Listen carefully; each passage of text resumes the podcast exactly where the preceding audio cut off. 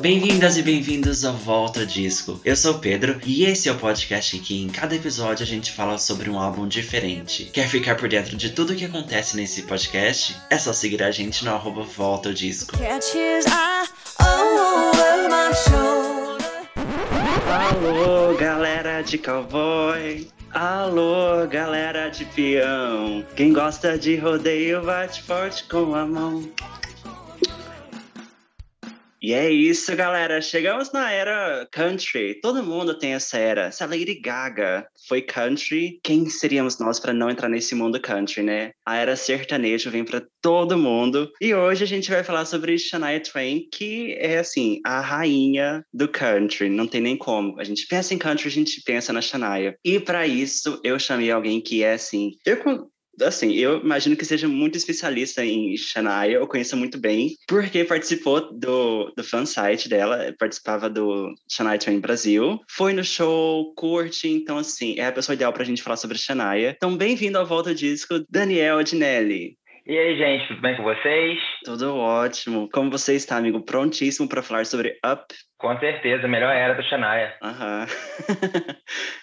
é, assim, é a minha era favorita também, a gente vai, vai entrar nisso. Gente, mas assim, quem não conhece o Daniel, é youtuber, no Instagram também produz vários conteúdos. Amigo, conta um pouquinho pra gente sobre o seu canal, faz um merchan, chama a galera. Então, gente, é, como ele falou, meu nome é Daniel Dinelli, eu produzo um conteúdo pra internet que eu saia um pouco dessa bolha do mainstream. A minha ideia é reviver os anos 80, 90 e 2000. Né? Eu tento buscar o que as inspirações do pop de hoje, não só do pop, também de outros de outros gêneros como R&B, né, o próprio country, é, até mesmo estou até pensando em invadir um pouco o rock, porque música é muito plural. Então a minha ideia é abraçar todos os nichos e fazer da música o que sempre deveria ter sido feito, uma forma uniforme não tão nichada como infelizmente a gente vê hoje. Uhum, sim, sim. Eu acho muito legal Primeiro, eu, eu, assisti vários vídeos seus. Pra gente fazer o episódio da, da Kylie, eu assisti um vídeo seu. O, o, a gente tem um episódio sobre a Kylie, quem não escutou, vai lá escutar, que é sobre o álbum Fever. E o Daniel tem um vídeo especial, são dois vídeos, na verdade, não são? Sobre o álbum Fever. Eu assisti pra, pra me ambientar. E eu acho muito legal, assim, primeiro, que você é dedicado, entrega um material super legal, faz reflexões super válidas, mas também se dedica e traz coisas é, diferentes do que. Porque muitas vezes nesse mundo pop, YouTube, a gente vê eh, muita coisa que, que é parecida. Mas eu acho legal que você, tipo, encontrou o seu caminho e encontrou o que você queria, o seu segmento, assim. Parabéns por, por, por isso.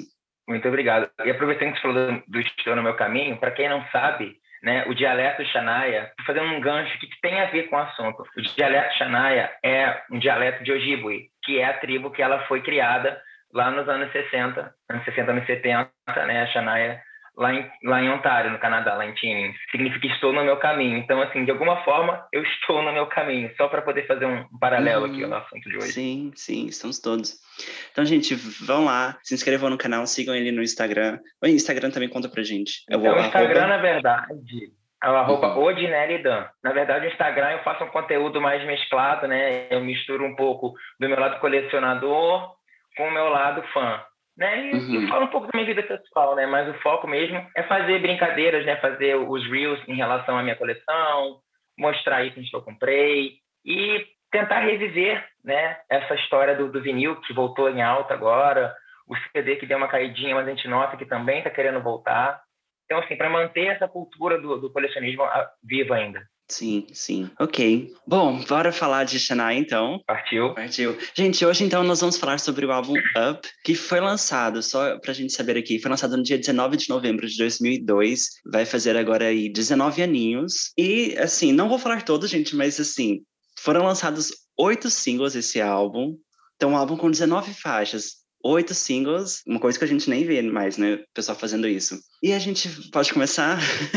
claro, fica à vontade. Então, Daniel, me conta pra gente começar como você conheceu Shania. Eu não sei se você lembra, na meados de 2006, 2007, tinha uns DVDs no Camelódromo, 90 e tantos clipes, uh -huh, tinha uh -huh. clipes de um monte de gente, e tinha uma sequência muito grande de Shania. Acho que eram as 10 clipes dela, assim, em seguida. E ali eu comecei a me interessar por ela e tal na época a minha cidade ainda tinha uma loja de CDs e o meu primeiro item dela na época foi o melhor DVD, assim, um dos melhores DVDs de música que eu já vi, que é o Shania Twain Live em Chicago. E ali uhum. começou meu amor por ela. E eu virei fã na semana que ela se separou do Mutt Lang, que foi engraçado, porque eu entrei todo, pô, ela vai lançar música nova. De repente ela se separa dele, e aí, falei, aí começou o deserto. Eu entrei na fanbase, né? Eu entrei no, no, no meio dos fanáticos, né? Quando ela entrou no pior momento da vida dela. Aham. Uhum.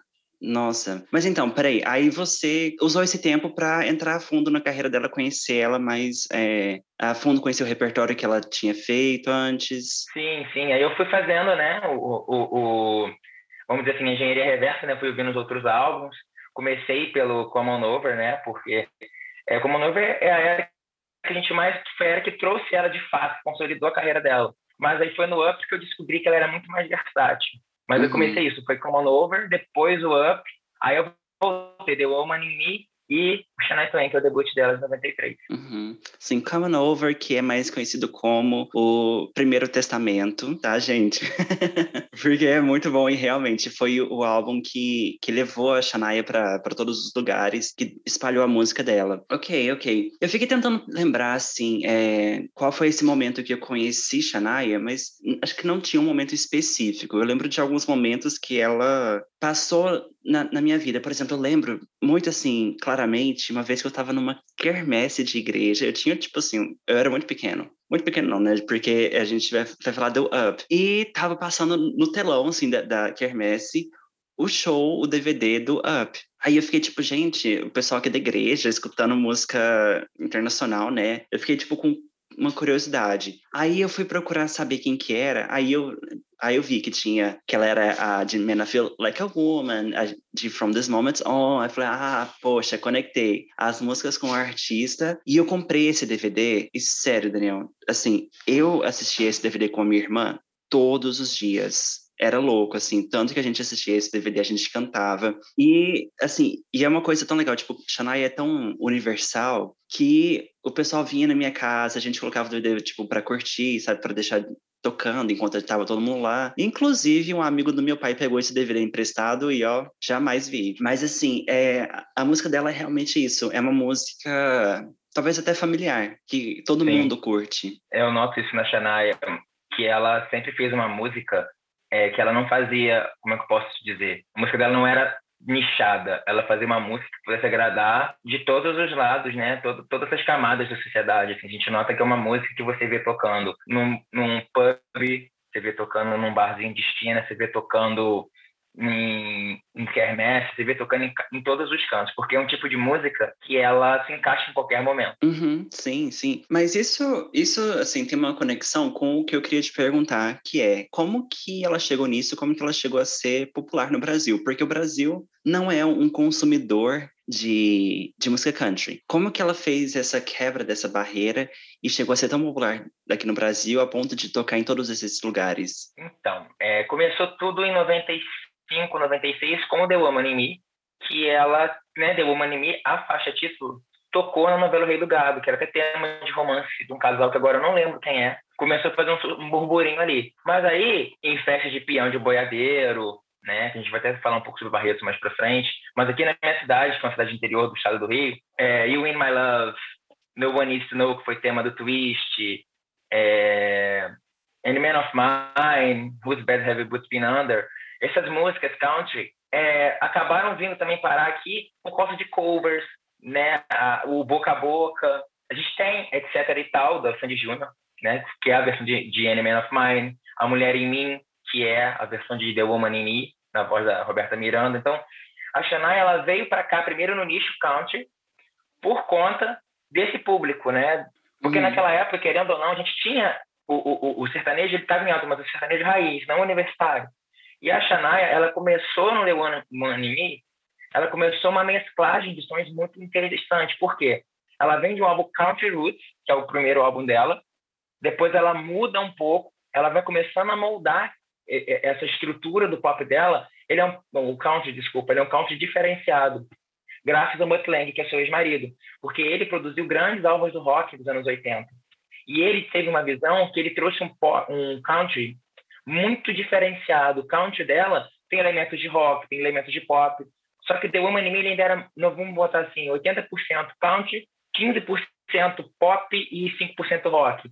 E isso começou a devagarinho entrar na cabeça das pessoas. Sim. Até que ela chegou em 97 com Come On Over, que é um álbum que, de princípio, ele fez um sucessinho nos Estados Unidos, mas quando ela lançou You're Still the One, que foi assim, a primeira faixa pop dela, que a gente pode dizer assim, popzão, que foi quando ela chegou na vice-liderança da Hot 100, estourou no mundo inteiro, depois de From This Moment, foi quando ela fez o crossover entre o country raiz e veio para o pop mainstream.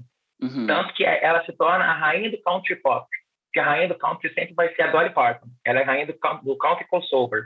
Uhum, sim, sim. Mas pensando nisso, eu acho, eu, você foi falando dessa, dessa questão da, das dos covers das versões que tivemos aqui no Brasil. E assim, não é muito a minha área, mas eu acho que nos anos 90, a, a identidade do sertanejo no Brasil bebia um pouco dessa fonte do country. Quando, por exemplo, eu penso em Zezé de Camargo Luciano, por exemplo, ou até Chitão Sem Chororó, o que eles faziam é, nos anos 90 era misturar, é, era pegar os elementos do, do country e trazer para o sertanejo brasileiro. Então, talvez aí tenha criado assim uma, uma, uma relação para as pessoas sonoramente dessa música que ela fazia nos Estados Unidos, no, na, no, América do Norte, e trazer aqui para o Brasil. Sim, criou esse elo. Esse, esse elo foi criado de uma forma muito, eu acho que foi uma coisa muito inconsciente, porque se a gente parar para pensar, é uma coisa que todo mundo fazia, né? O, o, aqui no Brasil, Zezé de Camargo, Cristiano Chororó, o...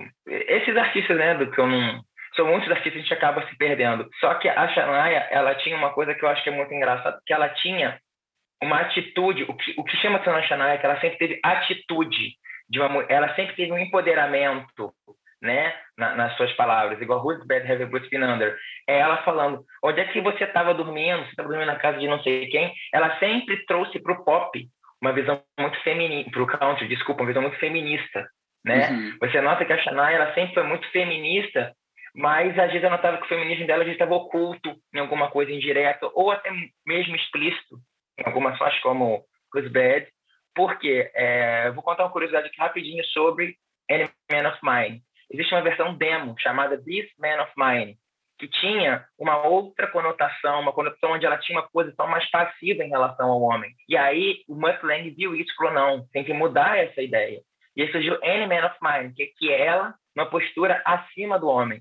Então, assim, uhum. assim, ela sempre teve essa coisa para poder abraçar um público diferente e mostrar que o country não era aquela coisa de vida no campo, né? Ela mudou um pouco essa visão do country roots que a gente tinha. Ela trouxe um country mais moderno. Ela, vamos, vamos dizer assim, ela foi a, ela, ela foi a trailblazer. Ela abriu o caminho de um pop mais voltado para outras pessoas, mais voltado para algumas questões que antes não eram ditas. Uhum, sim. E eh, fazendo isso, ela influenciou milhões de artistas. Quando a gente vê a música country, a gente vê muita influência do que a Shania fez nesse, nesse momento na, na música. Falando de Miranda Lambert, Carrie Underwood e tantas outras que bebem dessa fonte, no, nessa fonte no quesito empoderamento feminino ou pautas femininas. É, eu noto que também, assim, não foi só a questão musical, mas também questão visual. A gente vê que recentemente Miley Cyrus se apresentou no The Voice, cantando as I Feel Like a Woman com a roupa do, de, de leopardo. A gente tem a House com You Should Be Sad, fazendo uma homenagem a Man I Feel Like a Woman, com aquela roupa, com aquele, com aquela roupa toda preta, também ela teve muito impacto visual. A Shania, além do vocal, além da, das letras, né, do lírico, ela trouxe um impacto visual, ela trouxe, porque assim, é, por mais que Dolly Parton tivesse essa questão de, às vezes, mostrar o umbigo, alguma coisa, a Shania, ela levou isso além. Eu notei que a Shania, ela trouxe essa coisa do empoderamento e, e, da... Não para levar para vulgaridade, mas para mostrar que a mulher deve ser valorizada. Ela sempre teve muito disso. Até no Sim. Up, quando a gente falar um pouco sobre as faixas, tem uma faixa que é muito específica sobre essa questão da certeza da mulher. Uma não, duas. Que vai ser bem legal a história por trás. Sim, sim. Já até sei de quais você está falando. Bom, mas só para terminar essa questão da, da no Brasil, a gente teve mais recentemente o show em Barretos, Nossa, que você esteve fala. presente. Como foi esse cara. show? Como foi a emoção, o sentimento, na verdade, de estar lá no show da Shania? Gente, vou contar um rolezinho que eu acho que vocês vão entender. Então, gente, em 2017, aconteceu um fato muito assim, só para poder vocês entenderem como que esse show, para mim, tem uma conotação muito especial. Em 2017, a Shania lançou o seu primeiro single, Life's About to Get Good, no dia do meu aniversário, inclusive. Só que ela cantou isso no Saddle Dome, é, num show que ela fez é, dia 29 de abril daquele ano. Dez dias antes meu pai tinha morrido.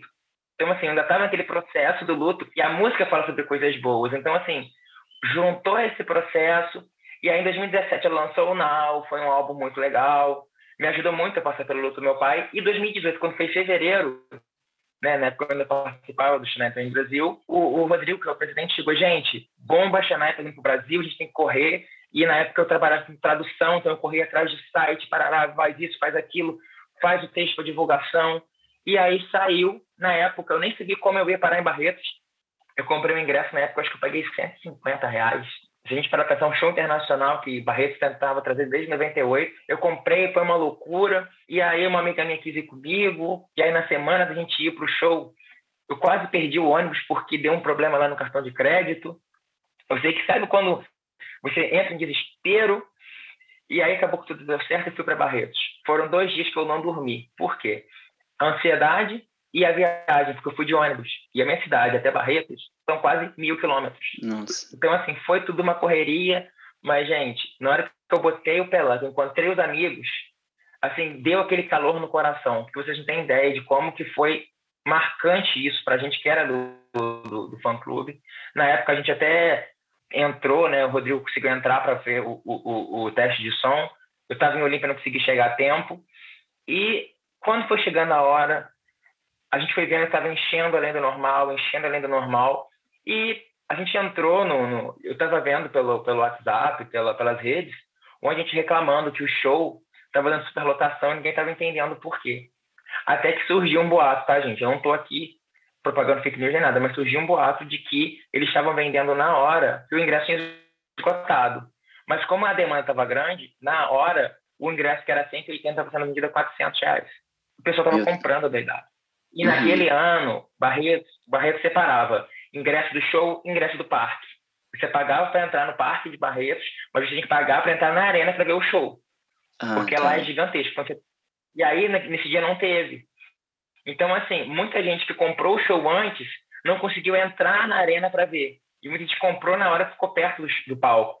Então, assim, teve alguns problemas também em relação a isso de gestão, mas, no geral, o show para mim foi especial que na hora que ela entrou e ela abriu o show cantando Life's About to Get Good, eu quase desmaiei de tanto que eu chorei. Porque eu lembrei da época que eu estava botando o luto do meu pai. Então, assim, me trouxe memórias, me trouxe um, uma coisa que eu não sei explicar. Ela tem uma doçura, ela tem uma energia, ela tem uma simpatia. Ela no palco, gente, ela, assim, o show foi, eu, eu posso dizer que foi um dos shows mais bonitos que eu fui na minha vida. Eu nunca segurei tanta vela em From This Moment como eu segurei naquele show.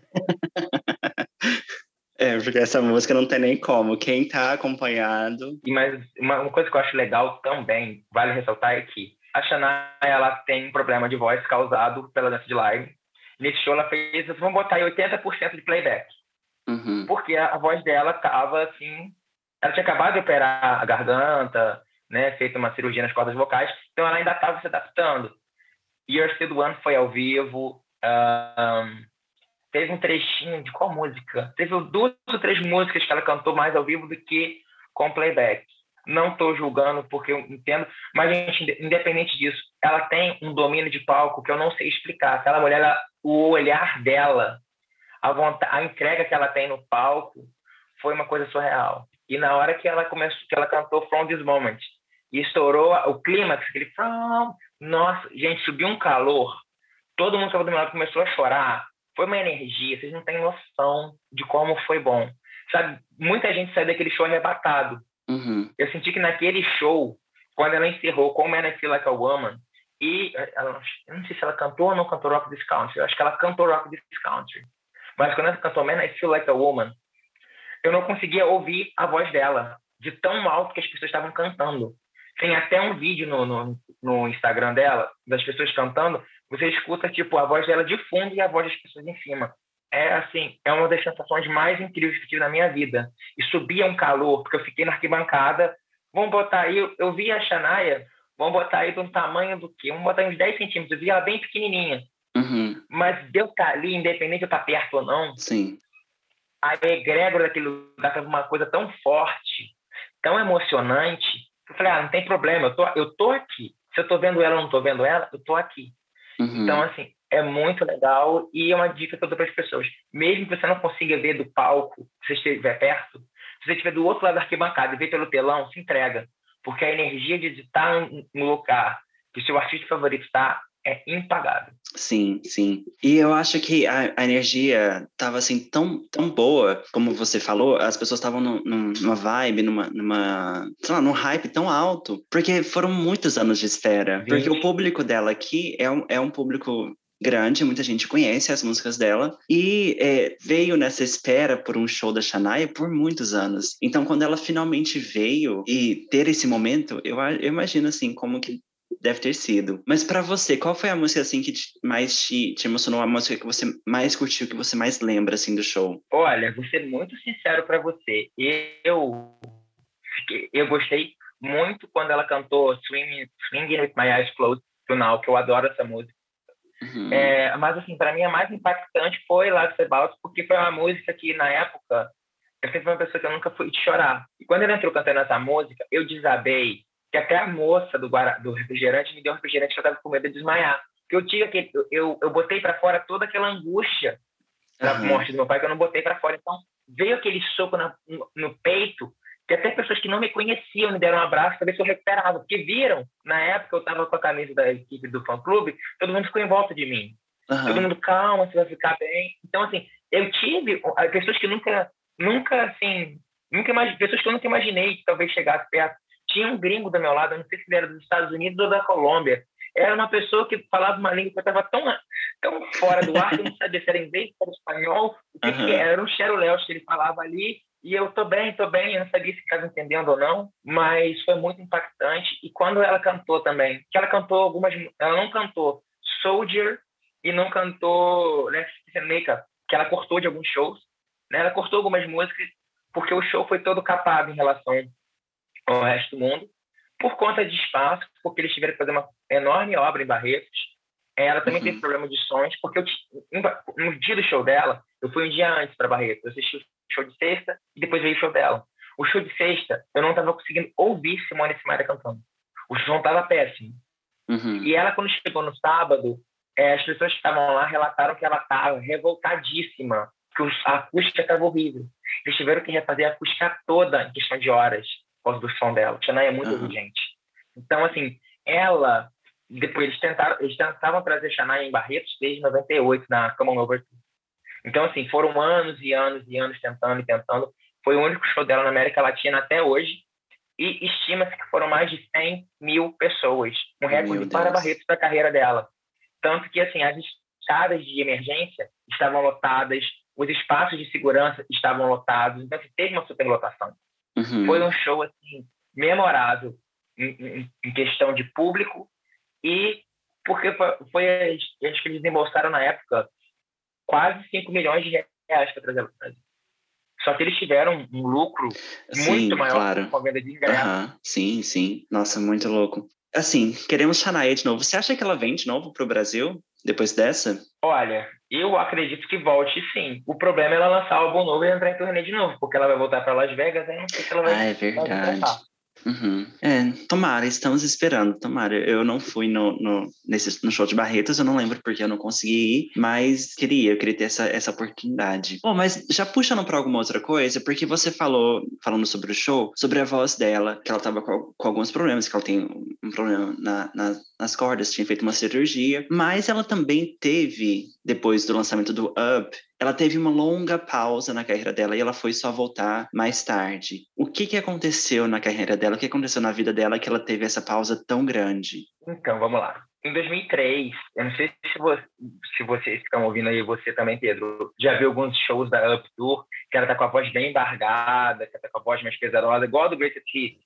Uhum. Porque em meados de 2003, ela, tá, ela foi picada por um, por um carrapato e ela desenvolveu doença de Lyme e a doença de Lyme atacou as cordas vocais dela. Tem pessoas que desenvolvem outras doenças, como a, a Thalia, a, a Ivro Lavigne, cada um tem uma reação. Ah, sim. Uhum. E a Shania teve um ataque nas cordas vocais. E aí também ela teve muitos estresses com o marido dela, o Mutt Lang, na época, né? né? Acredita-se que nessa época ele já estivesse traindo a Shania com a Marianne, que era a manager dela. Então, assim, ela teve muitos estresses durante a tour, até que ela teria um álbum completo. Então, o Greatest Hits não era para existir ainda. Aquelas três faixas, 4042, Don't e Ain't No Quitter, era para o álbum novo dela, que sairia em 2004 ou 2005, se eu não me engano. É porque já tem um tempo que eu, que eu li sobre isso, eu, não achei, eu, eu tinha isso documentado no meu notebook, mas eu não achei. Eu sei que nesse período, 2004, 2005, era para ter saído um álbum novo da Shania. Tanto que aí veio Greatest Hits para poder apagar esse fogo, né? E ela veio, trabalhou 442, é, aí depois de lançaram Don't e a No Queer como singles. E uma curiosidade do Mustang, porque Don't é uma música dela para ele, porque eles brigavam muito. Então foi meio que uma tentativa dela apaziguar a situação, porque ela amava muito o Mustang. E aquela música que você lê, quando ela fala, a gente teria ter tentado, pelo que eu sinto, a letra de Don't é uma ordem dela pedindo perdão a ele.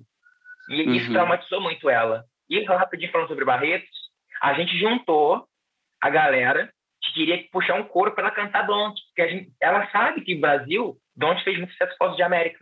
Uhum, Só que sim. ela fez a surda e continuou o show. Nenhum Don't, não, não, nada. Ela continuou o show e a gente ficou lá, tudo com cara de pastel. E aí foi 2006, surgiram os boatos ia sair uma música, mas aí acabou.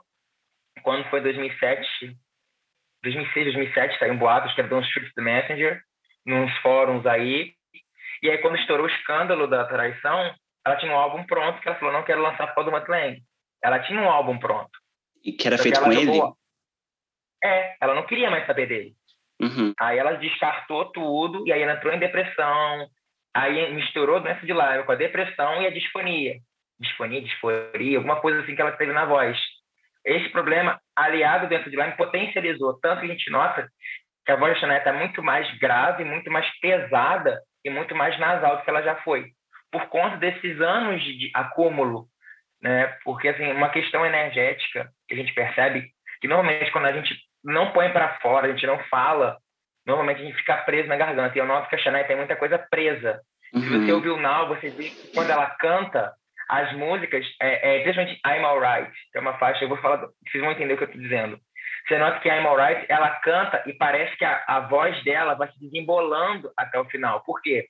Ela está botando para fora, ela precisava botar isso para fora. Então, uhum. esses anos que ela passou isolada, ela precisava desse período para se, se fortalecer. Porque imagina, você casou com uma pessoa que te levou para o estrelato, te trouxe milhões e milhões de vendas, se tornou o maior popstar do country naquela época né? Como é Counter-Star, Popstar não, Counter-Star. Uhum. E do nada você vê ele, o seu marido, que foi o seu, seu manager, trair com a sua melhor amiga. Mas eu, eu imagino a, a situação como tem sido para ela, porque você, como, como cantor, é o seu trabalho, é o seu instrumento, a sua voz. E você perder isso, que é basicamente a coisa pelo qual o mundo te conhece, é a coisa pela qual você faz o seu trabalho, eu imagino assim a, a cabeça, a pressão que ela que ela sentiu, como que tudo acontecia na cabeça dela nesse, nesse momento. Então, tipo, foi todo um trabalho. Eu acho que eu assisti alguns episódios da, da, da, série falando sobre, sobre isso. Não me lembro se eu assisti tudo, mas eu assisti alguns episódios e, e ver essa,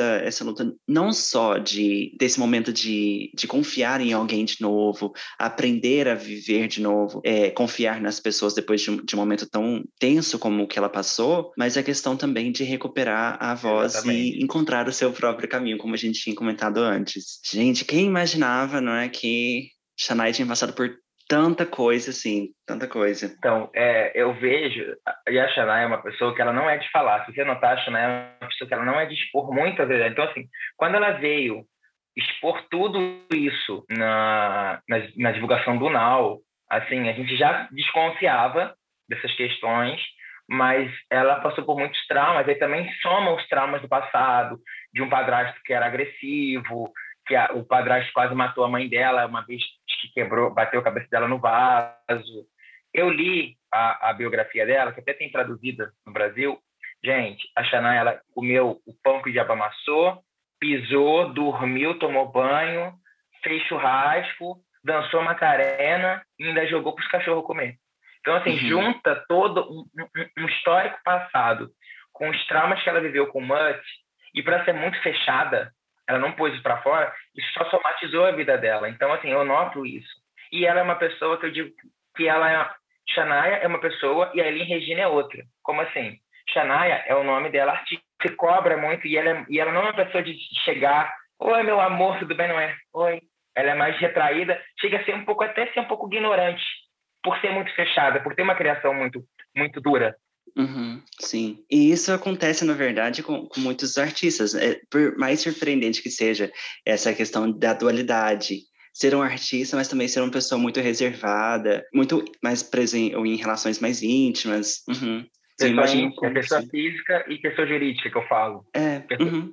Essa dualidade, você, você como artista e você como pessoa. Então, é por isso que falam que o brasileiro é muito disso. O brasileiro vê o famoso já quer abraçar. Só que o famoso está vivendo a vida pessoa física dele, a pessoa jurídica, que é o personagem que ele faz na novela, que é o cantor em cima do palco, é diferente. Né? Então, assim, eu não julgo essa, essa necessidade dela de ser reservada e ser expansiva quando está no palco. Só que é, a gente tem que entender também, eu acho que, que, que também aconteceram alguns episódios de algumas pessoas que relataram que num momento foi falar com ela que ela foi super grossa e tal.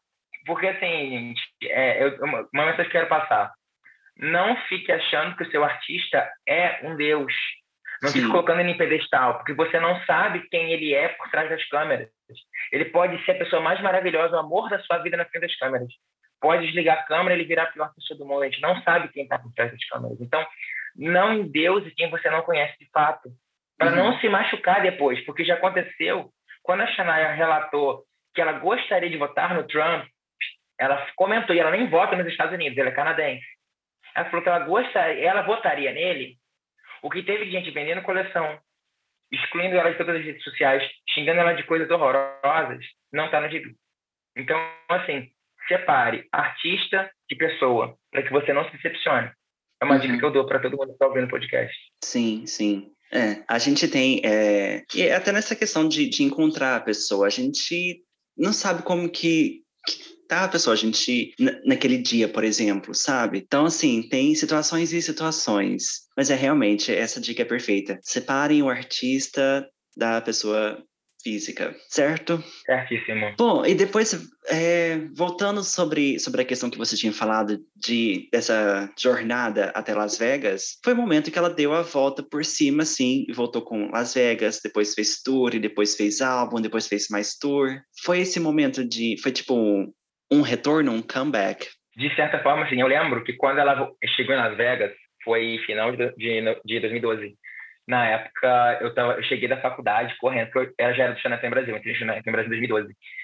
Eu desci da faculdade, na época eu tinha celular, que na época nem era 4G, era aquele Edge, era aquela internet lenta pra caramba, e eu mandando mensagem, gente, tô chegando da faculdade, chegando em casa, vou correr atrás, pegava vídeo, traduzia as coisas, e foi uma loucura, porque ela chegou de cavalo e queriam saber se tinha alguma novidade do show, e, e especulava-se muito se teriam músicas novas, especulava-se muito como seria esse show. Na época, a gente até conseguiu parceria com o um rapaz, mas ele até janguiano.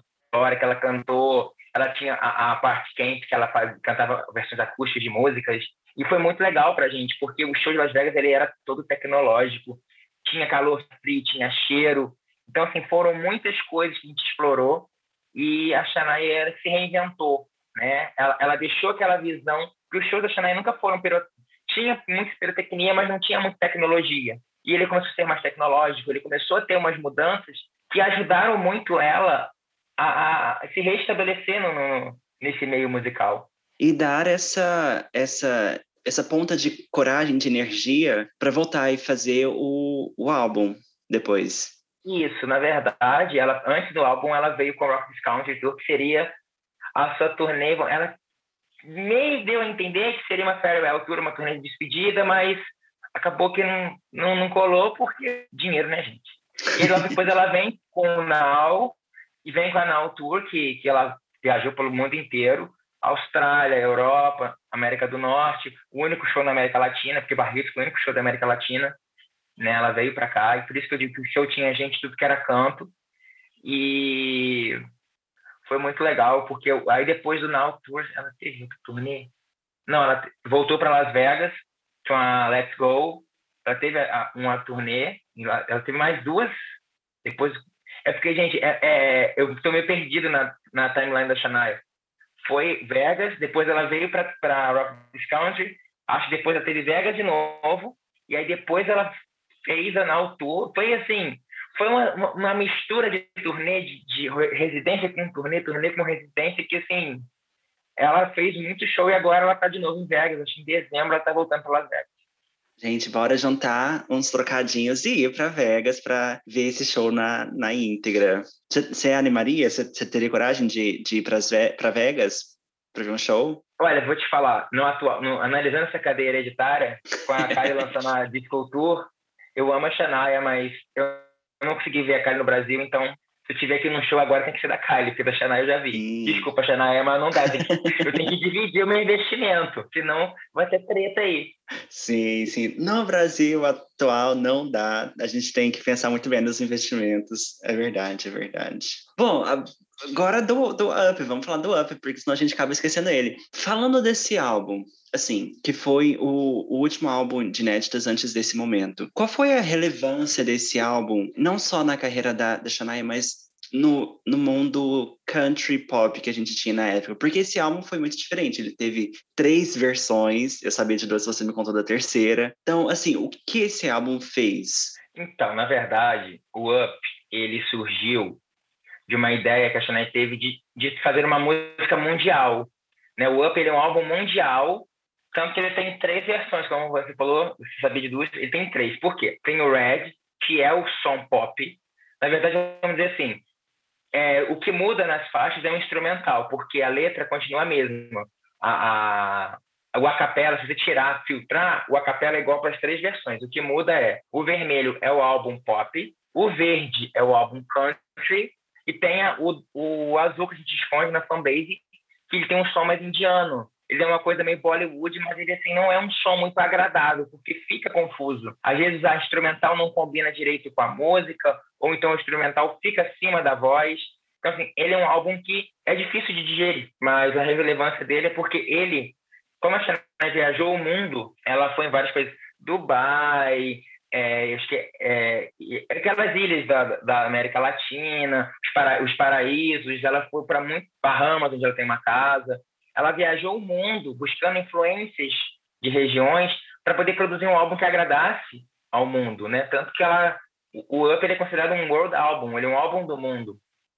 Tanto que uma, um dos remixes foi feito por, acho que Diamond Dougal, que é um pessoal lá da Arábia. Então, assim, ela tem toda uma questão de abraçar o mundo, conhecer influências.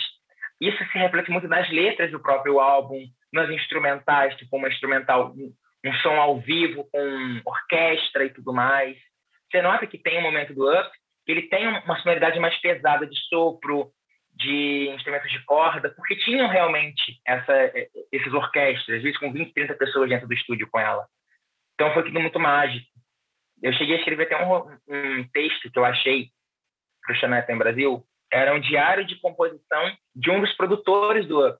Ele falando que na época o filho dela, o Asia, ele era um bebê. Então, assim, ela parava, dava mamar e voltava. Então, assim, ela teve muito essa correria de meu filho tá ali, tenho que cuidar dele. Então, era Eija dormindo, não podia gravar. O Eija acordou, vamos gravar. Ela tinha muito essa coisa do cuidado com o filho dela naquela época. E ela trouxe essa... O, o Up, ele é um álbum que ele é tão marcante porque ele tem esses temas muito bem elaborados, mas ela queria sair daquela bolha do, do, do, do crossover, né? country crossover. Que o Common Nova, ele, na verdade, ele é um country crossover. Já o Up é um country pop, entendeu? Por que, que é crossover? Porque ele é a transição da Shania para o mercado mais pop. É o que aconteceu com a Taylor no Red, mais ou menos. Ela, ela foi quando ela começou, ela tinha influência country, mas você viu que o pop estava dominando. Aí foi turning point dela para o lado mais pop, que o Up vem trazendo isso. Tanto que o primeiro single, I'm Gonna Get You Good, você vê que ele é completamente diferente do Come Over inteiro. Porque a ideia era essa, falar, é a nova Shania aqui. Tanto que no clipe, Pedro, não sei se você lembra no final, que ela pega uma bola e taca na, no vidro. Uhum. Você viu esse trecho? Aquilo ali, para as pessoas que falam que normalmente quando faz isso, a gente vê. A Britney fez isso em, em Hold It Against Me, a Jessica Simpson fez em Irresistible, que tem um momento de quebra para poder mostrar que houve uma mudança ali. Então, ela fez isso justamente para mostrar para as pessoas que era uma nova Shania que uhum. Sim, Esse sim. foi o impacto dele. Por isso que falam que o Red, né, o Up Red, é, o vermelho, ele ditou muitas mudanças. Tanto que, assim, a gente pode fazer um paralelo entre o Up Red e o Red da Taylor Swift.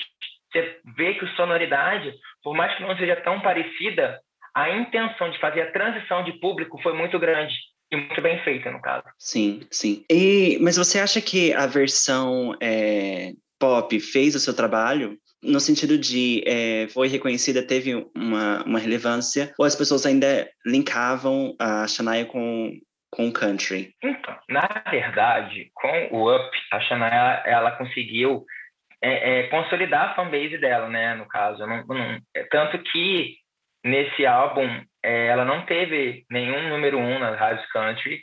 Na verdade, ela teve um êxito maior no âmbito pop, porque uhum. o trabalho foi maior. Ainda que tivessem algumas faixas trabalhadas na, na country, acho que chegou no máximo ao top 5. Não teve, assim, grande expressividade no meio country. Foi mais no meio pop mainstream mesmo. Tanto que, se você vê ali a, a lista dos singles, acho que o single mais country desse que ela lançou foi X Not Just a Pretty Face, mas aí ela já estava no meio da turnê, então assim foi uma, uma, uma divulgação nem tanto expressiva. Ela foi ela focou muito mais no, no, no trabalho pop, tanto que é, existem algumas versões nos Estados Unidos o Up foi lançado duplo, o vermelho pop com o verde, né?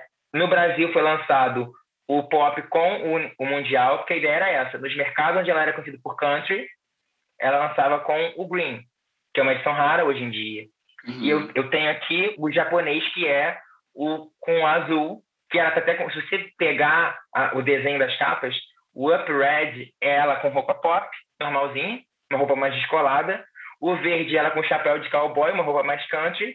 E o azul, que é o world, ela tá com uma roupa meio indiana. Então, assim, ela, ela tentou fazer essa coisa do visual né, uma coisa bem early do visual. E ele ditou muito essa coisa da, da transição dela. Uhum, sim, sim. Ok. Então eu acho assim que tá na hora de talvez a gente entrar nesse álbum, porque deu um gostinho, você foi falando das músicas, deu um gostinho pra gente saber assim é, o, que, o que a gente acha. Então, para quem tá escutando pela primeira vez, a gente tem um jogo aqui no podcast que se chama Repete ou Passa, em que a gente vai falando sobre as faixas e decidindo se a gente repete ou se não ou se passa. Isso assim, no, na sua vida normal, ok? Se você, quando você tá escutando o álbum, se você repete ou passa, certo? Bora então pro jogo? Partiu. Bom, a primeira música que a gente tem é Up. Repete ou passa? Up. Então, Up, gente, eu achava que. Eu tô tanto tempo sem ouvir, eu achava que era I'm Gonna Get Good, mas Up eu repito, eu adoro Up. Sim, eu também repito. E eu, assim, a, tem a letra que é super legal, mas também tem a parte do, do que cresce a música, tipo, oh, yeah, yeah, yeah. Eu não vou, não vou cantar aqui, gente, tá? Não vou fazer vocês sofrerem com isso, mas, é, tipo, tem uma energia muito boa essa música, eu gosto bastante. Eu noto que a ideia dessa faixa, pelo, a gente vê pelo clipe, é uma faixa de referência, como se eu estivesse levando para um novo patamar, né? Uhum. Tanto que é, você vê que ela já entra com uma música que ela tem I'm going up, eu tô subindo, tô indo para cima. É como se ela estivesse levando o alto astral, ela tá subindo para um novo patamar da carreira. Eu interpreto dessa forma. Uhum, sim. E também setting the tone, tipo, dando, dando o, o, o que viria depois, nesse sentido de, de ser é, um, um álbum mais elevado, mas também de começar já dessa, desse modo mais animado. Perfeito, repetimos. A segunda faixa é o primeiro single que se chama I'm Gonna Get You Good. E aí, o que você acha? Ah, por mim pode repetir a vida inteira. Adoro é? essa música. Uhum. Eu, e ela em Barretos, tem uma, ela tocou essa música em Barretos. Nossa, o povo ficou louco. Até quem não sabia a música, tipo assim, até quem parecia que não sabia, conhecia. Porque a Gonna Get Good tocou muito no Brasil. Pra quem não Sim. sabe, tocou demais nas rádios também. Foi um grande sucesso aqui. Tanto que o álbum aqui vendeu, acho que 10, 50 mil cópias. Então, assim, Nossa. ele vendeu mais que o Come Over, pra quem não sabe. Uhum. Nossa, não sabia. Eu amo essa música, eu repito também. E eu amo o momento do DVD que ela leva as menininhas pra, pra cantar essa Nossa, música. É muito legal. Aham, uhum, eu amo essa parte. Bom, então repetimos, depois a gente vem com outra faixa, que é Not Just a Pretty Face. E aí? Essa eu repito também, que eu adoro essa, essa música. Eu, eu acho, assim, a letra dela é muito bonita E eu amo o instrumental dessa música. Na hora que entra aquela mistura da guitarra com a fiddle, que é, o, que é a guitarra elétrica, que ela faz uma mistura entre o pop e o country ali no, no clímax, que entra a guitarra e aí tem um fiddle de fundo. Eu acho a, a instrumental dessa música maravilhosa. Uhum. E nessa faixa a gente consegue ouvir nos backing vocals a voz do Mutt Lang. O Mutt Lang, o ex-marido dela, também era backing vocal nas faixas. Uhum. Eu também repito, não tem nem como. Eu amo essa música, eu amo que é, ela é política, ela fala sobre, sobre essa questão feminina que nós havíamos comentado. Então, assim, eu acho uma música super necessária, de se fazer necessária no, no mundo country, que era um mundo muito é mundo da música, na verdade, que é, é um mundo muito masculino. Então ela tá, tá afirmando. ela não é só, só um rostinho bonitinho, tá? Ela tem isso, tem isso. Ela é, ela é uma mãe que ela trabalha em três empregos, ela coloca gasolina, vai para casa, faz comida, cuida dos filhos, e tem muito essa questão de enaltecer. Então, assim, a Shania foi muito importante em levantar essa bandeira do, do, do feminismo para para as rádios country. Sim, sim. Muito bem. Então, isso leva a gente para a próxima música, que é o Anitta, que também tem essa pegada. O que você acha? Repete ou passa. Juanita, para mim, é top 3 da carreira. Sério? Eu amo essa música. E uma curiosidade, para quem não sabe, no começo da, do, do, dessa cena do, do show, não tem um cara que pega, pega o banquinho dele e sai correndo? Ah, uh -huh. Se você escutar, ele cai, ele, ouch! Todo mundo, oh, pode! Escuta, você vai perceber, o cara cai, e eles cortam na edição. Porque quem teve lá diz que ela fica meio, tipo assim, dá pra ouvir, que eles abafaram a voz, mas ele cai. Ele cai na hora que ele volta, quando ele tropeça e cai em cima do banco. Eu não, não, não tinha reparado nesse, nesse detalhezinho. No começo você coloca, você coloca, coloca, coloca um fone todo mundo estiver ouvindo, coloca e escuta. No fundo, é out. E o programa oh. E a Chanel continua, tipo assim, sem ninguém tá acontecendo. Caiu lá, tá? Vou continuar cantando aqui. Uhum. É. e, a, e a toque latina de Juanita também, eu acho. Porque o, o, o, isso aqui é, fala muito sobre a força, porque Juanita é como se representasse a força feminina. Uhum, né? O nome sim. Juanita é como se fosse o espírito, é, é, é espírito de força da mulher. Rony, se você lê a letra, ele tem essa coisa da, do espírito da mulher, né? Do, do, sagrado feminino, melhor dizendo. É uma força do sagrado feminino que essa música quer exaltar. Uhum, sim, sim. E foi justamente isso que eu, eu, eu anotei o, o, que eu queria, que eu achei interessante sobre as faixas, e é justamente isso que eu coloquei. Tipo, ela é, é, como um espírito, um anjo, que está presente em todas as mulheres. Também repito, sim. É, é a minha favorita do álbum, na verdade, Juanita. É que eu mais escuto. E depois a gente vai para Forever and Always, a romântica do álbum já me repito que eu amo, essa música, ela tem uma coisa, né? Aquele clipe dela lá na Nova Zelândia, né? na praia de Bethany. Gente, que aquela, essa música é, é, é, tudo de bom. É o terceiro, terceiro, é o quarto mais sucesso dela na Hot 100. Essa eu repito sem dó. Uhum. Ela chegou ao top 20, fez um grande sucesso. E ela cantou na turnê dela em, na residência dela em Las Vegas em homenagem ao, ao Prince. Porque ela, ela chegou a quase gravar com o Prince. Mas na época ela não estava uhum. pronta para gravar e ele faleceu logo depois. Mas eu acho que era a parte favorita dele, dela, entendeu? Ele adorava uhum. Forever and For All.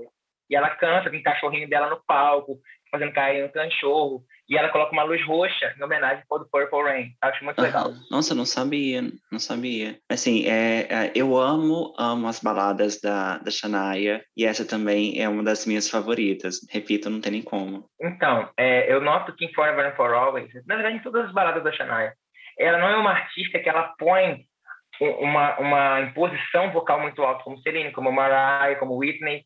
Ela canta ali na zona de conforto dela, faz um, uma voz de cabeça aqui, um falsetinho ali, sobe um pouquinho o tom, mas ela consegue fazer uma, uma balada sem grandes vocais, se tornar uma grande balada. Isso uhum. eu acho que é uma coisa que é muito legal a gente pontuar. A Shania nunca foi uma cantora de beltings, ela sempre foi uma voz, uma coisa mais suave. E sim. isso dava diferencial a ela. Uhum, sim, concordo plenamente, plenamente. Bom, depois a gente vai para uma outra faixa que eu nunca, eu nunca havia escutado essa, que é Ain't No Particular Way.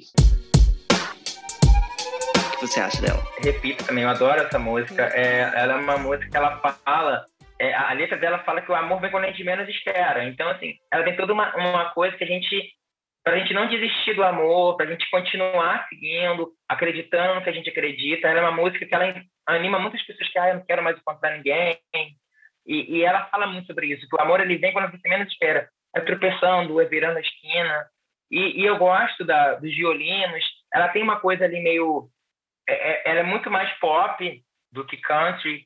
E eu gosto dessa música. Não é uma música que eu escuto sempre, mas eu repito porque ela fez muito muita sentido para mim numa fase da minha vida e eu tenho um carinho muito especial por ela. Uhum, sim, sim. Eu também, é, depois de escutar, eu também repito ela. Eu gosto da, não sei, eu acho ela bem forte, eu achei ela bem forte, bem divertida. Eu gosto que tem uma, uma resposta da, da banda, do, do, do do coro, ela canta e tem uma resposta, eu gosto desse, dessa dinâmica, então eu também repito. Bom, e depois a gente vai também para uma outra um pouco mais triste, que é It Only Hurts When I'm Breathing. O que você acha dessa? Um pouco, um pouco mais triste. Pouco, um pouco mais triste. Nossa senhora, eu, eu daqui a pouco vou botar minha roupa preta aqui, vou deixar minha, minha franja crescer. Olha, gente, é, sinceramente, eu amo essa música, mas eu não repito porque eu acho ela uma letra muito triste. Uhum. Ah, eu não repito pela letra, porque ela fala que dói quando ela respira. Tipo assim, é, é tu, tudo que ela faz lembra da pessoa. E assim, digamos que eu não tô nessa fase. Então, assim, atualmente, é uma música muito bonita, realmente. Eu acho linda a performance dela no, no show, mas não vejo sentido nesse momento da gravação de repetir. É uma faixa que tem um carinho especial, mas não é para esse momento.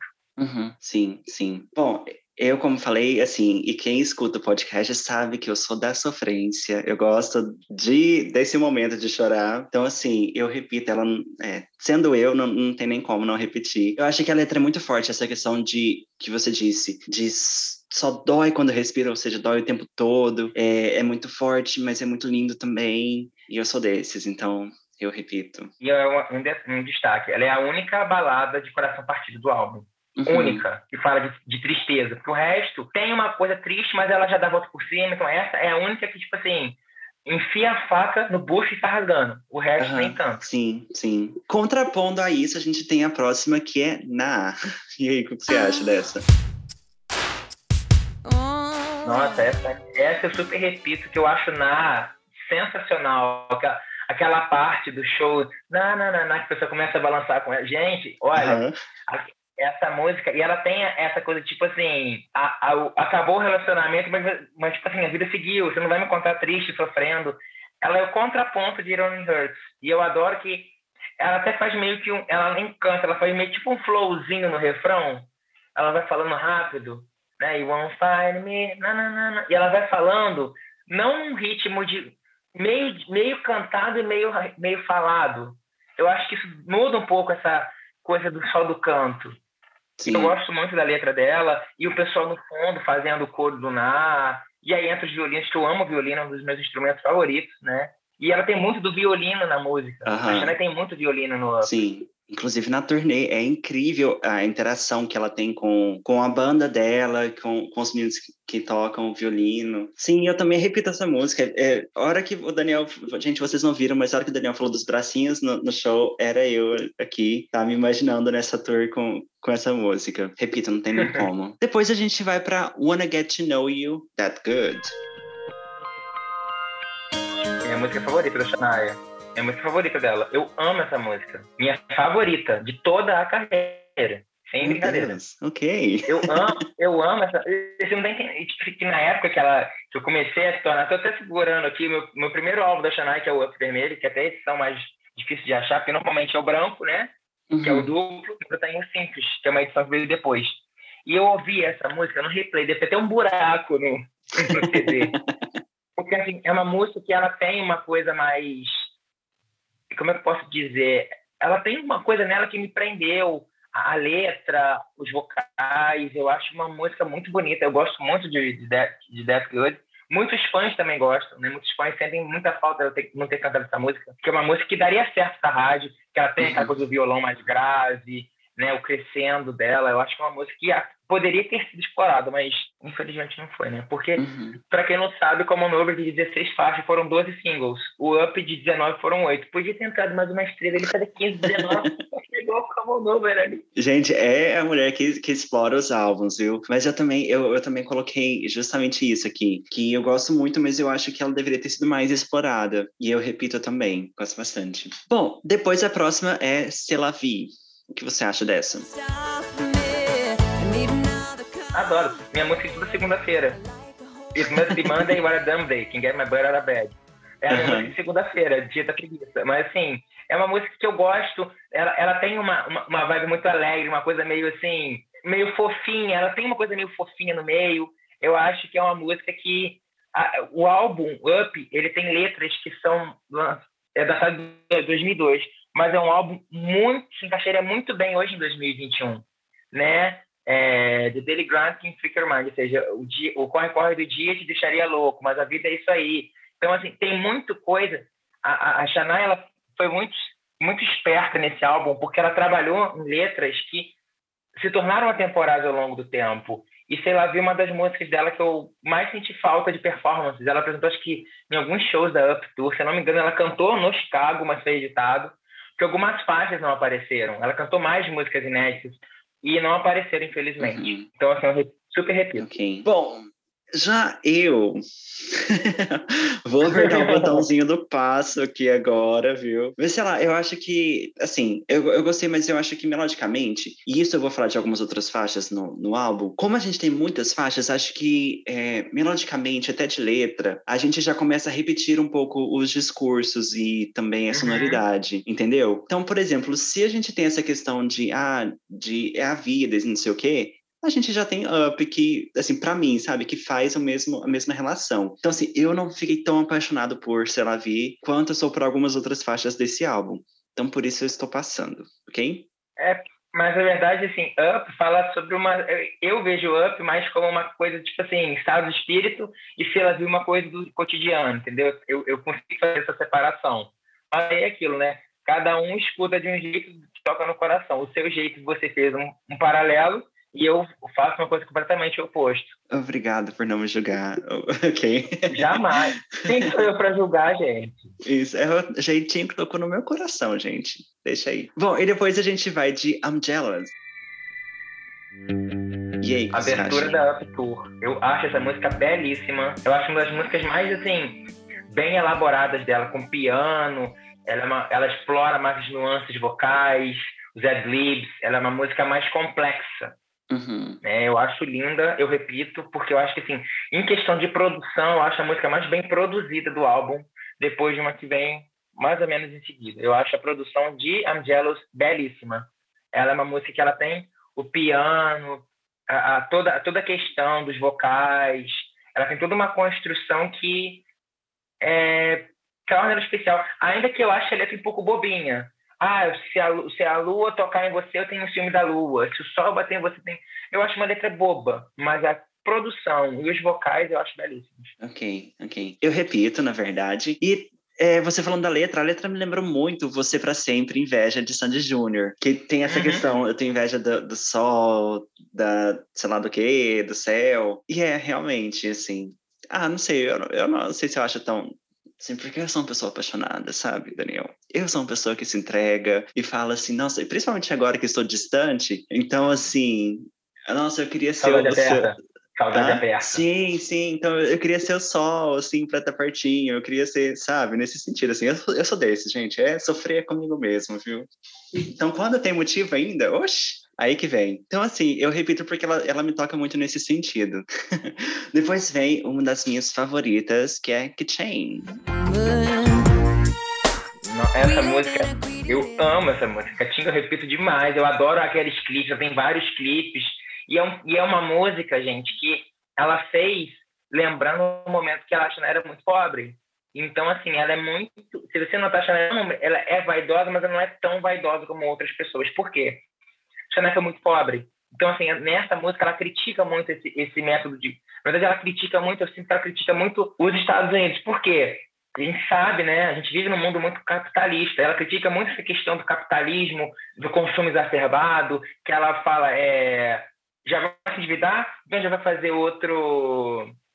Porque é mortgage, esqueci aqui. Para fazer. Quando você coloca sua casa nem tem hora, surgiu a palavra aqui agora. Hipoteca. Isso. Vai hipotecar sua casa de novo para poder pagar suas dívidas. Assim, ela critica muito esse consumo desenfreado. E eu acho uma, uma das músicas dela tem maior cunho político, vamos dizer assim. Ela milita bem nessa música. Eu acho brilhante. E, ela, e, esse, e esses dinheirinhos é de uma música que é do Money, do ACDC, que tem esse barulho do caixa. Uhum. Que foi produzido pelo Mutt Lang. Então, ele traz essa referência do rock pra Kacheng também. Eu acho assim... Tanto que você foi lançado na Europa, no Velho Continente, não foi lançado nos Estados Unidos. E uhum. aí ela fala... É, o que nós queremos é mais, mais que nós já tivemos. Essa mulher foi a próxima loja. Fala muito sobre isso, que a pessoa, lá nos Estados Unidos a gente vê, eu pelo menos eu acompanho muitos youtubers que procuram dumpster, né, em lixos, celulares lacrados, é, fones de ouvido caríssimos jogados fora. Essa, uhum. Ela critica muito essa cultura do, do consumismo, né? Sem freado. E eu acho essa música. E ela quebra essa temática de momentos de alegria, tá? Momentos pra gente parar e pensar. Ela traz esse momento de reflexão logo. E ela tá no meio, ela é a 12 segunda faixa. A gente vem numa sequência, reflete e vai para terminar o álbum. Uhum, sim. Bom, dessa questão toda política, não preciso nem falar nada. O que eu acrescento, assim, eu repito, ela é uma das minhas favoritas também da, da Shania, acho que da carreira. Mas, assim, só para acrescentar no que o Daniel falou, a questão do violino. Gente, eu amo Tanta, tanta. Perfeito, essa, essa, essa parte, como você falou também, eu sou apaixonada por, por violino. O refrão também, que ela quebra tudo no refrão, assim. Então, repito, gente. E depois a gente vai para Thank You Baby for Making Someday Come Soon. E aí? Eu um, repito demais essa música, é uma das minhas favoritas da carreira também. Principalmente por causa dos violinos, acho essa música, assim, ela é maravilhosa, é, é, Thank You Baby Vocalmente, a Shania é um dos momentos mais altos da carreira dela. Vocalmente, a gente nota que ela tá com o vocal mais ali num tom acima. Tem essa coisa do violino presente. Ela tem uma pegada meio... Um toque bem no fundo, assim, meio latino, mas ela tem esse toque europeu. Thank You Baby, é, é, é assim, para mim... E aquela performance dela no DVD da Up Tour, com os violinos no palco, ela cantando, aquela performance maravilhosa. Uhum.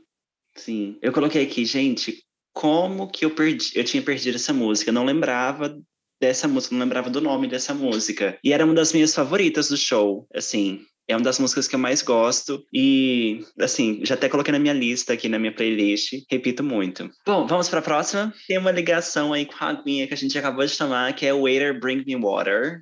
O que você acha dessa? Essa já faço.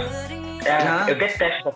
Eu acho sem graça, eu acho chata, eu acho é aquele meme chata, sem graça, sem soço, que a mulher fala, capenga. Não gosto dessa música, não. eu, eu acho uma música aleatória, um, um álbum que fala de militância, de força feminina, de consumismo. Vem essa música, eu fico assim, o que, que você está fazendo aí? O que, que você está fazendo aí? É uma música que eu não vejo sentido dentro do projeto. Não vejo uhum. projeto, não vejo. Assim, eu passo com vontade. Tipo assim, excluo da playlist, de tão aleatória que ela é para mim. Quem ama bloqueia, já diria aquela coisa da Way. Sim. É, mas assim, eu repito ela, mas eu vou me explicar. Por quê? Porque ela é. O, o discurso dela é o típico discurso de música country sabe? Então, assim, por isso que eu gosto, porque eu sou, eu sou, eu gosto bem de uns country bem aleatório, e assim, é basicamente isso. Então, assim, eu gosto da letra contra, conta essa história que é mais divertida, assim, por isso que eu repito, tá? Mas eu entendo o que você falou super, porque não encaixa com, com o álbum, destoa realmente. E tem aquele negócio dela falando, né? Oh, mas aquela coisa meio japonês, assim, meio oriental, eu acho que ficou meio deslocado. Uhum. Não que não estou julgando porque mas eu acho que se você escuta o Up como um todo, você vê que é um álbum muito pluralizado que existe no nosso vocabulário. Isso, uh -huh, mas eu acho que ele é um álbum que ele tem muitas vertentes. E essa música, ela, ela, não, ela, ela não, ela não tem, como é que eu posso dizer? Quando a gente tem Up e se ela vê que casa, você vê que ela não tem nada que casa com ela aqui dentro. Uhum. Ela é uma coisa meio assim, um discurso meio frio, sem, sem conexão. Sim, sim. Eu entendo super o, o seu ponto de vista. Bom, e a próxima é What a Way to Wanna Be. E o que você acha dessa? Adoro. Adoro. Essa música, ela casa muito com Kacheng. Né? Ela fala muito dessa questão do consumismo, de uma, ela é uma música muito acelerada. E essa música ela também estaria no show de, de, de, de Chicago, uhum. mas foi cortada. Né? Eu gosto que ela fala muito essa questão da gente querer sempre estar no, na última trend sempre está na moda e que e, e, como que as coisas fala muito sobre a velocidade das coisas, né? uhum. Você vê que ela fala, like to, como é que é? Nós gostamos de comprar, nós gostamos de gastar, nós queremos sempre estar com a última moda. É, é tem muito essa questão de da vida estar tá muito corrida de parar e não viver, né? E, e, e, explorar aquele momento. Eu acho uma música legal. Ela já casa mais com o, o, a, a, temática up do que a anterior, então eu super repito. Uhum. Olha, gente, eu passo essa. eu, eu não me conectei muito assim com ela, não, amigo. Eu acho que, assim, ah, não sei, eu acho que foi uma coisa de conexão. Não, não foi uma das músicas que mais me chamou atenção, assim, sabe? E talvez essa, eu vou, eu vou, essa problemática, vou jogar assim no final, ok? Mas me levanta uma problemáticazinha aí ok? Vamos para a próxima, uhum. depois a gente comenta. A próxima é I Ain't Going Down. E aí? Então, eu vou partir do mesmo princípio de It Only Hurts. Eu acho essa música belíssima, mas eu passo. Por quê? É... Gente, uma letra muito triste e ela tem um pouco... Eu acho que tem uma história da mãe dela nessa, né, nisso, né? Porque a Hera Baby teve um filho jovem, fala das dificuldades, é uma música muito bonita, mas uma música que ela é muito triste. E no meu momento atual tem uma vibe tão boa que esse tipo de música não não orna o que eu tenho vivido. Então, assim, uhum. atualmente eu pulo. Já escutei muito, já me acabei de chorar, já foi aquela. Que música triste. Hoje em dia, não. Hoje em dia é bonita, mas eu não tenho aquela conexão com a letra. Uhum. Entendeu? Sim, sim. Eu entendo. Eu também não me conectei muito com ela. Assim, eu, eu, eu curti a vibe, curti a, a, a proposta, mas, assim, no álbum eu, eu passo ela. Então a gente teve a nossa, a nosso primeiro passa junto. Concordamos, porque, ótimo. O que eu passava você ouvia, o que você uh -huh. ouvia eu passava, então... Concordamos. Esse momento chegou. Bom, e depois a gente tem I'm Not in the Mood to Say No. O que você acha dessa? Com açúcar, mas eu repito. Eu acho ela meio aguinha com açúcar. Repito, mas eu acho ela aguinha com açúcar. Tipo assim, ah, ela é legalzinha, é uma coisa assim. Não escuto sempre, mas eu repito. Porque, assim, ela é uma música que eu gosto. Também, se eu não me engano, estava presente no show. Tem umas quatro, cinco faixas desse álbum que estariam no show, mas acabaram sendo cortadas. Mas eu gosto. A, a vibezinha dela, uma coisinha mais, assim, é, de boas ali, sem muita, muito lelele.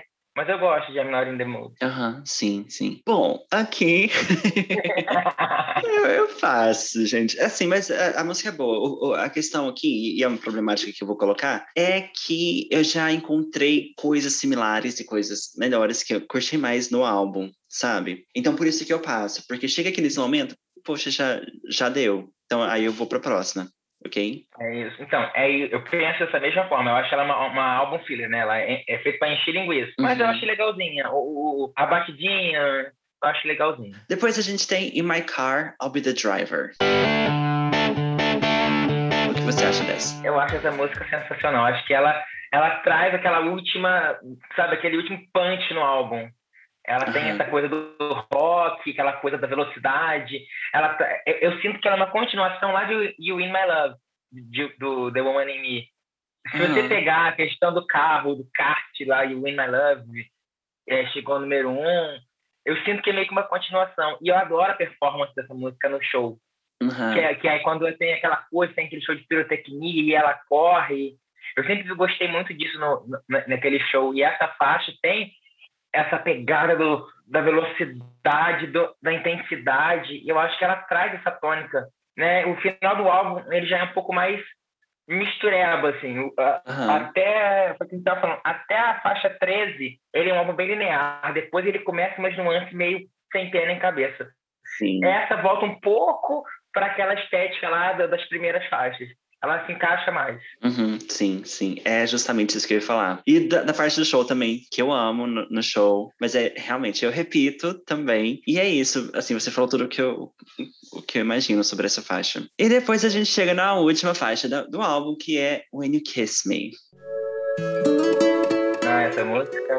Eu, essa, essa música eu acho lindíssima. Inclusive, na verdade, ela não era para ter sido single. A escolha seria, no seu lugar, It Only Hurts When I'm Breathing. Né? Existe esse boato que o clipe, o clipe de It Only Hurts seria o clipe de When You Kiss Me.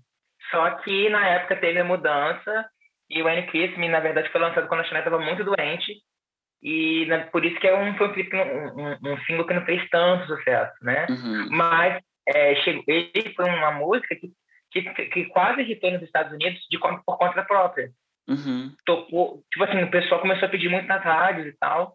E eu super repito que eu acho linda essa música, eu acho que ela é uma tentativa de recriar From This Moment, não sei porque ela tem essa vibe de From This Moment, pelo instrumental, pela forma dela cantar, né? Eu até consegui recentemente comprei o single dela que é raríssimo, eu comprei um cara, paguei 30 reais, é um single que custa pelo menos 100, então assim, uhum. eu que sou colecionador já fiquei louco, que é um single raro europeu. Sim. E eu, eu com certeza eu repito, eu acho que é uma forma muito bonita também de encerrar o álbum, é, é, justamente isso que eu coloquei. É uma forma muito bonita, é uma baladinha também. E eu amo, amo. Uh, amo no show. Teve no show também, essa não teve? Teve. teve até uma, acho que até um rapaz pediu a, a, a esposa. Ah, não. Ah. Foi, que pediu em casamento, não foi? Acho que foi. Foi, aham. Uhum. Então, gente, então eu amo essa música, é uma baladinha e também repito. Mas já que chegamos ao final do álbum, ok? A minha problemática é o seguinte: poderíamos eliminar umas cinco músicas, seis músicas aqui. Esse álbum, tipo, tem muita filler, como você disse. Então, eu vou ser sincero para você, eu já elimino aqui Waiter, Bring Me Water, I Ain't Going Down, I'm Not in the Mood, é, e eu acredito que colocaria ainda no Particular Way como faixa bônus, porque eu acho que por mais que ela seja boa, eu acho que assim, tem muita música aqui que não tem uma faixa que a gente pode fazer uma ligação dentro do álbum. Por mais que eu goste, eu acho que falta conexão de algumas Sim. faixas aqui. Entendeu? Então, assim, ele é um álbum. Ele é um álbum. Você não sente o álbum passar. Ele é, no final das contas, mas tem essas, bom, essas coisinhas perdidas aqui no meio, você ainda vai. Mas se a gente parar para ver, a gente fala, putz, faz sentido. Uhum. Né? Assim, faz sentido dentro do. Igual você falou, sei lá, ver se ela vir para você não faz sentido, mas para mim faz. Sim, então, assim, sim. tem muito disso também. O, o, o up, por ele ter muitas nuances, pode ser que num dia você não esteja naquela vibe, pode ser que você uhum. esteja. Ele tem essa facilidade de você transitar entre, entre seus moods. Né? Eu uhum. acho que isso, isso ela trouxe de uma forma muito legal.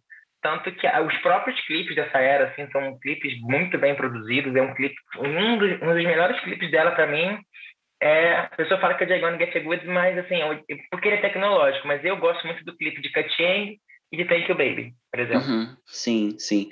É, a, a, questão que eu disse é no sentido de, por exemplo, a gente tem algumas músicas que lembram outras músicas do álbum mesmo, sabe? Então, uhum. assim, às vezes a, a impressão que eu tive é a tentativa de fazer um álbum extenso, mas que os discursos meio que se repetem, sabe? Então, assim, Sei. teriam algumas músicas, as músicas que eu passei, por exemplo, são as músicas que eu deixaria de fora do álbum. Mas, assim, é, tem o mood de cada um, cada, a forma cada um, de, cada um ouve, ok? Como você, como você disse mesmo. Então, assim, é um álbum muito, muito misto. Sim, sim, sem julgar, mas é um álbum muito misto, é um álbum para diversos momentos, diversos. É, como você está se sentindo, diversos humores, mas é um álbum muito bom. Deus da Shania, para quem quer conhecer Shania, eu acho que recomendo esse álbum porque é um álbum que, por mais que seja dos anos 2000, é muito atual sonoricamente. Eu acho que, na verdade, ele mostra a melhor faceta da Shania, como assim, a versatilidade dela. Muita gente fala, ah, por que isso não indica o Now? regional é uma mistura de, de sons que você fala, o que isso faz? É tipo assim, ela, ela do nada, ela, ela pega Chainsmokers, Omi, ela mistura um tropical house, de repente vem um, um, eletrônico, de repente vem uma balada. Ele não tem uma coesão como o Up, e eu falo isso pra, de, de, peito aberto. Eu tinha até meio vergonha, mas agora eu falo. Sem o Mutlang, a Shania tá perdido. Porque você vê que o cara é um monstro, monstro. No bom e no mau sentido. No mau sentido pelo que ele fez com ela, uhum. mas no bom sentido porque, assim, um cara que é produtor de rock, heavy metal, faz um álbum desse pop, com essas nuances, com essas camadas, traz toda essa esse conjunto, é assim, como Nover, eu acho como Nover um álbum bom, mas ele é muito datado dos anos 90. O Up não, o Up você consegue escutar ele hoje como se fosse um álbum recente. Como uhum. o Nover, ele tem aquela sonoridade dos anos 90, aquela coisa mais tradicional zona. E o Up não, ele quebra essa coisa. Tanto que, por isso que ela trouxe, como eu falei, agora Get You Good. Foi para poder quebrar essa coisa da arte, né? Faz música assim. Não. Ela, enquanto agora a gente pega, assim, nessa época a gente tem. Foi até na semana de lançamento do Up, Mariah lançou o Charm Bracelet. Na semana de lançamento, Shania vendeu 900 mil cópias e Mariah vendeu 250 mil. Né? Então, assim, foi o comeback da Mariah nessa época também. E na época até falaram, ah, a Mariah, que é uma vendedora, perdeu para a Shania como uma cantora. Ainda teve essas comparações. Só que a Shania, ela vendeu isso tudo por quê? Na verdade, ela vendeu 400 e poucas mil cópias. Só que como era álbum duplo, naquela época, cada álbum que vinha no CD valia uma cópia. Então, assim, se você fizer um uhum. CD triplo, se o Up fosse triplo, seria mais de um milhão de cópias naquela Sim. época. Uhum. Então, assim, ela se vangloriou muito disso, tanto que ele é o terceiro álbum consecutivo dela que tem diamante. Uhum. O Up, na verdade, mesmo vendeu 5 milhões e meio. Mas, por, ter um, por ser um álbum duplo, considera-se 11 milhões. Hum. Entendeu? Sim, entendi. Bom, gente, obra-prima. Obra-prima, obra-prima. Escutem o Up, façam esse exercício e eu quero convidar vocês, onde quer que vocês estejam nos escutando, a ir lá no Instagram, arroba Volta Disco, e me comentar comigo, me dizer quais são as faixas que vocês mais gostam, o que vocês acham desse álbum. Curtem a Shania, não curtem? Estão conhecendo? Querem conhecer? Me conta lá, porque eu vou adorar saber a opinião de vocês. E é isso, no, no YouTube a gente tem uma conversa também mais próxima, tem como a gente conversar mais próximo lá. Se quiserem seguir a gente no YouTube, arroba é, volta disco também, ok? Ok. Chegamos ao fim da nossa jornada up.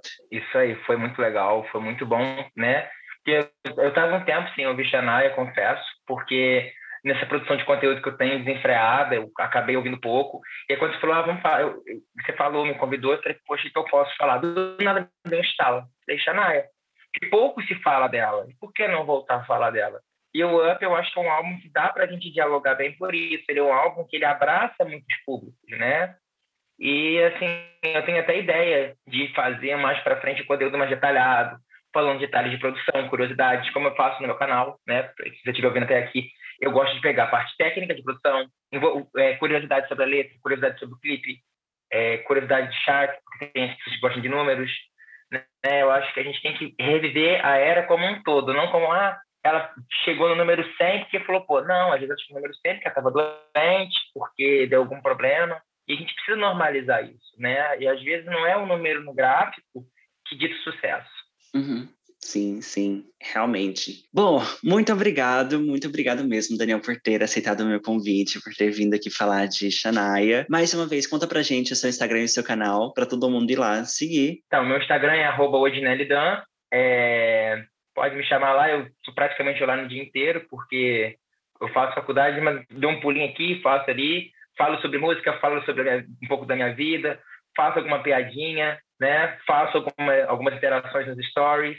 E no meu canal, que é o meu nome, Daniel Dinelli, é um canal que eu né, falo sobre música um pouco fora da bolha do mainstream. Eu falo de artistas do passado, dos artistas de hoje, faço reações, faço especiais, falo da minha coleção, em breve vou estar falando do meu toca-discos, que tem um ano que eu comprei ele. E muitas pessoas me perguntam como que ele está depois de um ano. Eu falo sobre colecionismo e música, que é uma coisa, é uma coisa que me fez, assim, me reinventou na quarentena, foi esse canal.